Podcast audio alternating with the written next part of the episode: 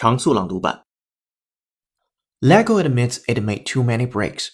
Too many Lego bricks is a problem many parents will sympathize with, but now the toy firm itself has admitted it has made too many.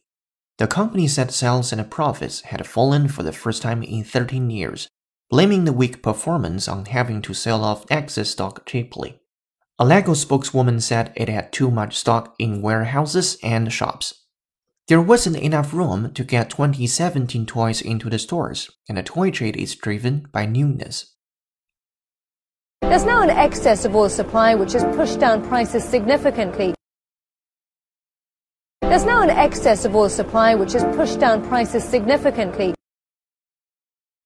President Barack Obama also offered his opinion on the issue. He said he sympathized with Sony's position. President Barack Obama also offered his opinion on the issue.